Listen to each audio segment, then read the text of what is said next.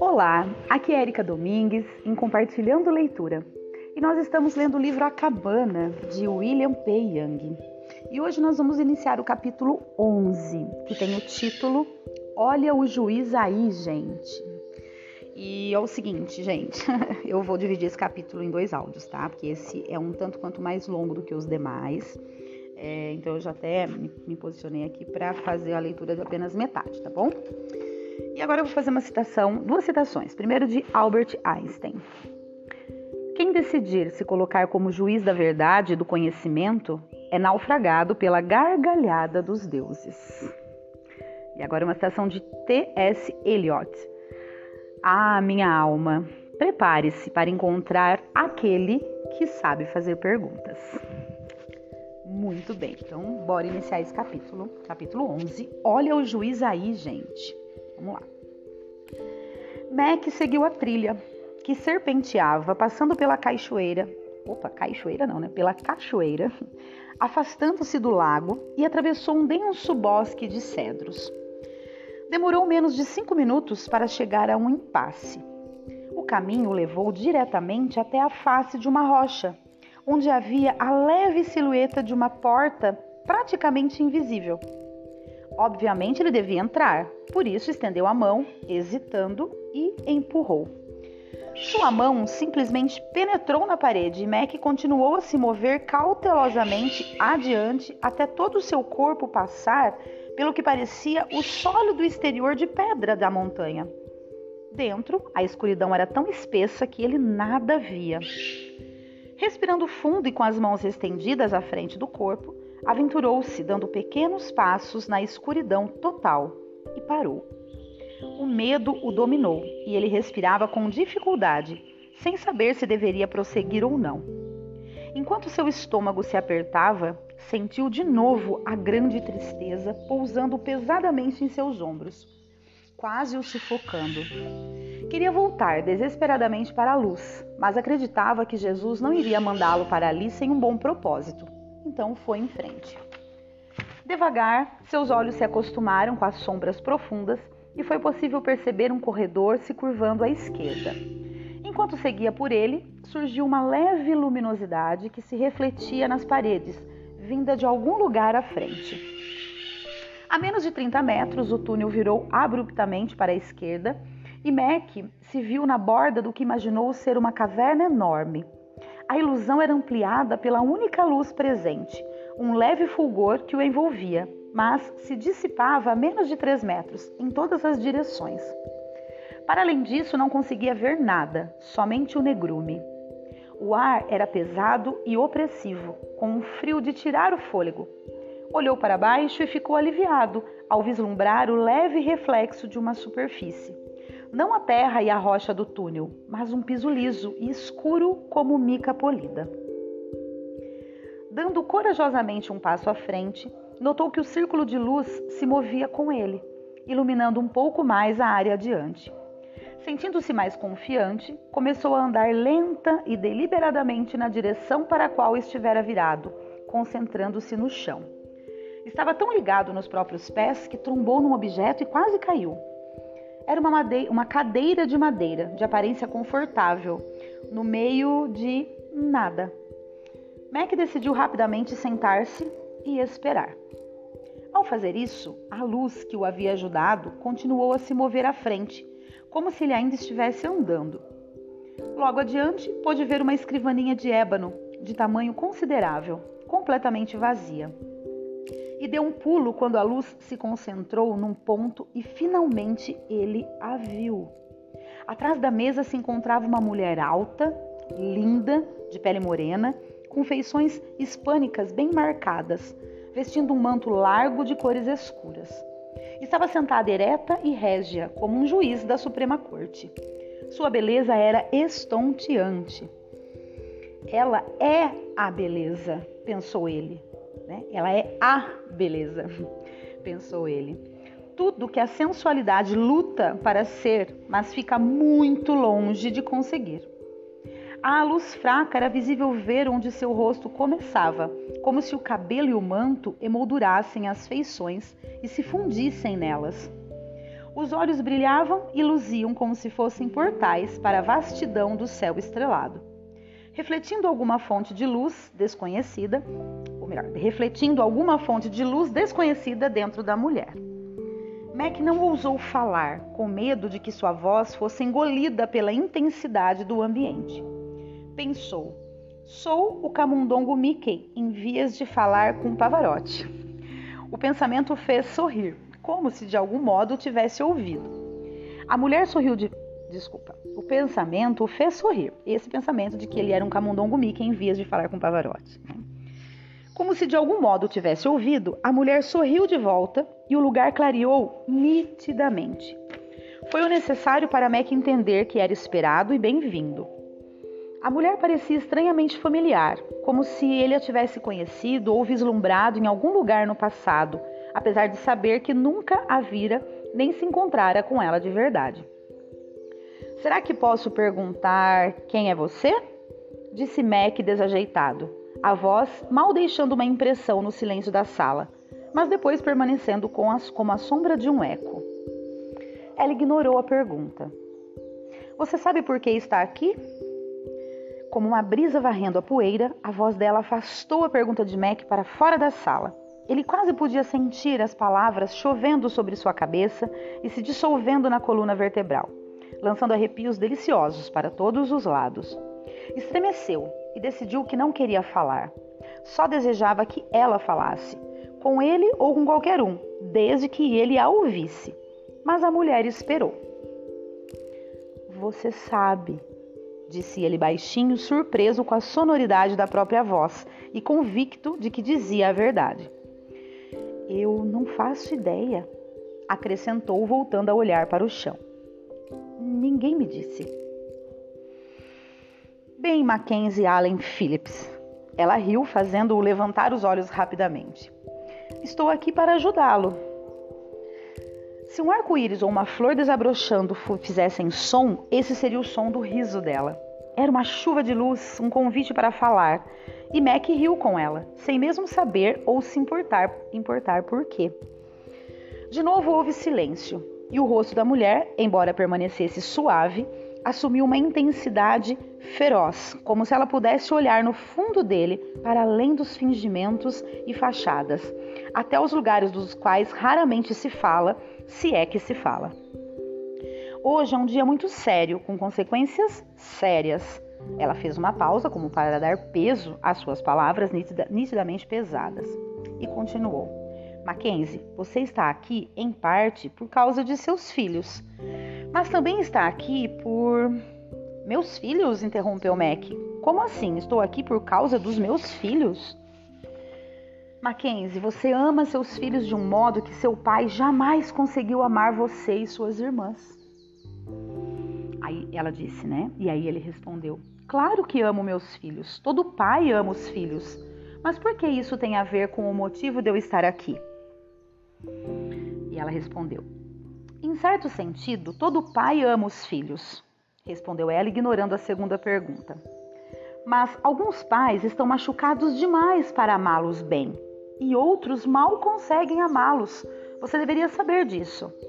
Mas você ama seus filhos bem, muito bem. E ele disse para ela: Aprendi muito disso com Nã. E ela respondeu: Sabemos, mas aprendeu, não foi? E ele: Acho que sim. Agora ela. Dentre os mistérios de uma humanidade ferida, este também é bastante notável. Aprender, permitir a mudança. Ela era calma como um mar sem vento. E continuou. Então, Mackenzie, qual de seus filhos você mais ama? Mac sorriu por dentro. Era uma pergunta que ele se fizera muitas vezes, sem encontrar resposta. Não amo nenhum mais do que os outros. Amo cada um de um modo diferente, disse, escolhendo as palavras com cuidado. Explique isso, Mackenzie, é, pediu ela com interesse. Bom, cada um dos meus filhos é único, tem uma personalidade especial e essa condição única provoca uma reação única em mim. Mac se recostou na cadeira. Lembro-me de quando John, o primeiro, nasceu. Fiquei tão maravilhado com aquele ser tão pequeno e frágil que, na verdade, me preocupei, pensando se me restaria amor para um segundo filho. Mas quando Tyler chegou, foi como se trouxesse com ele um presente maravilhoso para mim, toda uma nova capacidade de amá-lo especialmente. Pensando bem, é como quando o papai diz que gosta de modo especial de alguém. Quando penso em cada um dos meus filhos individualmente, descubro que gosto especialmente de cada um. Muito bem, Mackenzie. A apreciação dela era tangível e ela prosseguiu, inclinando-se um pouco, com um tom ainda suave, porém sério. E ela continuou. Mas e quando eles não se comportam? Ou quando fazem escolhas diferentes das que você gostaria que fizessem? Ou quando são agressivos e grosseiros? E quando eles o embaraçam na frente dos outros? Como isso afeta seu amor por eles? Mac respondeu lenta e decididamente. Na verdade, não afeta. Ele sabia que estava sendo sincero, mesmo que algumas vezes Kate não acreditasse. Kate é a filha dele, né? Aí ele continuou. Admito que isso me incomoda e algumas vezes fico sem graça ou com raiva, mas mesmo quando eles agem mal, ainda são meus filhos e serão para sempre. O que fazem pode afetar meu orgulho, mas não meu amor. Ela se recostou rindo de orelha a orelha e disse: Você é sábio em termos de amor verdadeiro, Mackenzie. Muitos acreditam que é o amor que cresce, mas é o conhecimento que cresce e o amor simplesmente se expande para contê-lo. O amor é simplesmente a pele do conhecimento. Mackenzie, você ama seus filhos que conhece tão bem com um amor maravilhoso e verdadeiro. Meio sem graça com o elogio, Mac baixou o olhar e disse: Bem, obrigado, mas não sou assim com muitas outras pessoas. Meu amor tende a ser bastante condicional na maior parte do tempo. Aí ela disse para ele: Mas isso é um começo, não é, Mackenzie? E você não ultrapassou sozinho a incapacidade de seu pai. Foram Deus e você, juntos, que causaram essa mudança, para que você pudesse amar desse modo. E agora você ama seus filhos praticamente como o pai ama os dele. Mac percebeu seu maxilar se apertando e sentiu de novo a raiva começar a crescer. O que deveria ter sido um elogio tranquilizador parecia mais uma pílula amarga que agora ele se recusava a engolir. Tentou relaxar para encobrir as emoções, mas pela expressão dela soube que era inútil. Hum, murmurou a mulher. Algo que eu disse incomodou você, Mackenzie, não é? Dessa vez o olhar dela o deixou desconfortável. Mac sentiu-se exposto. O silêncio que se seguiu à pergunta pairava no ar. Mac lutou para manter a compostura. Podia ouvir o conselho de sua mãe ressoando nos ouvidos. Se não tiver nada de bom para dizer, não diga nada. Ah, aí ele disse para ela: Ah, bem, não, na verdade não. E ela: Mackenzie, instigou ela. Instigou ela. Este não é um momento para usar o bom senso da sua mãe. É um momento de honestidade, de verdade. Você não acredita que o pai ame bem seus filhos, não é? Você não acredita realmente que Deus seja bom, não é? Miss é filha dele? perguntou Mac rispidamente. Ela respondeu: Claro. E aí ele: Então, não. Né? A pergunta seria: pra a resposta para as duas perguntas que ela fez, de que se ele realmente acredita que Deus seja bom, né, e tudo mais, ele respondeu: Não. Respondeu ele bruscamente, levantando-se. Não acredito que Deus ame todos os seus filhos muito bem. Tinha dito, e agora a acusação ecoava nas paredes que poderiam existir na Câmara. Enquanto Mac estava ali parado, com raiva e pronto para explodir, a mulher permaneceu calma e sem alterar a postura. Lentamente levantou-se da cadeira de encosto alto, passou em silêncio por trás dele e o chamou. Disse para ele: Por que não se senta aqui? Ele encarou-a com sarcasmo, mas não se mexeu. Mackenzie. Ela permaneceu de, de pé atrás da cadeira. Antes comecei a dizer por que você está aqui hoje. Não somente por causa dos seus filhos. Está aqui para o julgamento. Enquanto a palavra ecoava na câmara, o pânico subiu por dentro de Mac, como um maremoto, e lentamente ele se deixou afundar na cadeira.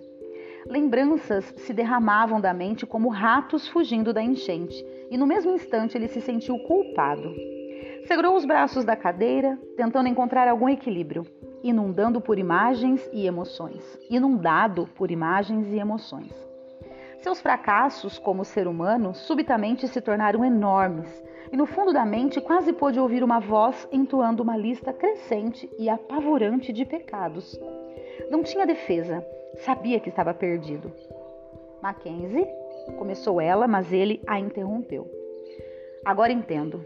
Estou morto, não estou? Por isso consigo ver Jesus e papai. Porque estou morto. Ele se recostou e olhou para a escuridão, sentindo-se nauseado. Não acredito. Não senti nada. Olhou para a mulher que o observava com paciência. Há quanto tempo eu estou morto? Mackenzie, lamento desapontá-lo, mas você ainda não caiu no sono no seu mundo e acredito que se engana. De novo, Mac interrompeu. Não estou morto? Incrédulo. Incrédulo levantou-se de novo. Quer dizer que tudo isso é real e eu ainda estou vivo? Mas você disse que eu tinha vindo aqui para ser julgado. Disse sim, declarou ela em tom casual, com uma expressão divertida. Mas Mackenzie, julgamento? E nem estou morto? Pela terceira vez, ele a interrompeu com a raiva substituindo o pânico. Não é justo. Ele sabia que suas emoções não estavam ajudando. Não é justo, isso acontece com outras pessoas? Quero dizer, ser julgado antes mesmo de morrer? E se eu mudar? E se eu for melhor pelo resto da vida? E se me arrepender? E aí? Há alguma coisa da qual você queira se arrepender, Mackenzie? perguntou ela, sem se abalar com a explosão. Mac sentou-se de novo, lentamente. Olhou a superfície lisa do chão e balançou a cabeça antes de responder. Eu não saberia por onde começar, murmurou ele. Sou uma confusão, não é? É assim. Mac levantou os olhos e ela sorriu. Porque ela, ela, disse é assim, né? E ele assim. Você é uma confusão gloriosa e destrutiva, Mackenzie, mas não está aqui para se arrepender, pelo menos não do modo como entende o arrependimento. Mackenzie, você não está aqui para ser julgado. Mas, interrompeu ele de novo, achei que você disse que eu vim Aí ela, ela quem disse: Aqui para o julgamento? Ela permaneceu fresca e plácida, como uma brisa de verão, enquanto completava a pergunta dele. E disse: Mas você não está em julgamento. Mac respirou fundo, aliviado com as palavras. E aí ela disse: Você será o juiz. O nó no estômago retornou quando ele percebeu o que ela dissera. Por fim, baixou os olhos para a cadeira que o esperava. O quê? Eu? Fez uma pausa. Não tenho nenhuma capacidade de julgar, ele disse, né? E ela: Ah, não é verdade. Foi a resposta rápida, agora atingida por um leve sarcasmo. Ela continuou: Você já se mostrou bastante capaz, mesmo no pouco tempo que passamos juntos. E além disso, já julgou muitas pessoas durante a vida. Julgou os atos e até mesmo as motivações dos outros, como se soubesse quais eram. Julgou a cor da pele, a linguagem corporal e o odor pessoal. Julgou histórias e relacionamentos, até julgou o valor da vida de uma pessoa segundo o seu conceito de beleza. Em todos os sentidos, você é bastante treinado nessa atividade. Mac sentiu a vergonha avermelhando o seu rosto. Tinha de admitir que já fizera um bocado de julgamentos. Mas não era diferente de mais ninguém, era? Quem não julga impulsivamente as ações e intenções dos outros? Ao levantar os olhos, viu-a espiando com atenção e rapidamente voltou a olhar para baixo.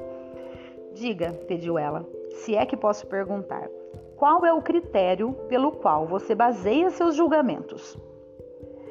Mac tentou encará-la, mas descobriu que quando a olhava diretamente, seu pensamento oscilava. Teve de desviar os olhos para a escuridão no canto da sala, esperando recuperar o controle. E aí ele disse: Nada que pareça fazer muito sentido neste momento, admitiu ele finalmente com a voz embargada. E continuou: Confesso que quando fiz aqueles julgamentos eu me sentia bastante justificado, mas agora. E ela: Claro que se sentia. Ela afirmou como uma declaração, como algo rotineiro, sem registrar sequer por um momento a evidente vergonha e perturbação dele. E ela continuou: Julgar exige que você se considere superior a quem você julga. Bom, hoje você terá a oportunidade de colocar toda a sua capacidade em uso. Venha, disse ela, dando um tapinha no encosto da cadeira. Quero que se sente aqui, agora. Hesitando, ele foi obediente até ela e a cadeira que o esperava. A cada passo, parecia ficar menor. Subiu com dificuldade na cadeira e sentiu-se infantil, os pés mal tocando o chão. É, e exatamente o que eu vou julgar? Perguntou, virando-se para olhá-la. E ela respondeu o seguinte: Não o que. Aí ela foi para o lado da mesa, mas sim quem. Gente, vou parar o capítulo aqui. que sensacional que esse livro. A minha vontade era continuar lendo, lendo, lendo, lendo até o final, sem parar em um segundo. Que maravilhoso. Meu Deus, vou parar aqui a leitura. É, para não ficar, né, como eu disse, muito extenso. Já faz 20 minutos que, não, que eu estou lendo. O que eu quero dizer para vocês é que realmente, olha só como que a gente julga o tempo todo. E é muito engraçado que muitas vezes a gente se chateia com uma atitude, uma ação, ou qualquer que seja de outra pessoa, mas a gente deve pensar que aquilo refere-se única e exclusivamente a ela. Tudo que alguém que, que alguém fala não tem nada a ver com você, mas sim com ela mesma, pelas, pela experiência que ela está vivendo naquele momento de vida, de tudo, né? Então, quando alguém te julga, quando alguém te maltrata ou quando alguém te, te deixa chateado, não tem a ver com, com você, né? Tem a ver simplesmente com ela. É o que ela está sentindo naquele momento. Então é isso. Bom, vamos, vamos lá. Deixa eu parar aqui de, de falar tanto, deixar vocês com as reflexões de vocês. Um grande abraço e até o próximo áudio.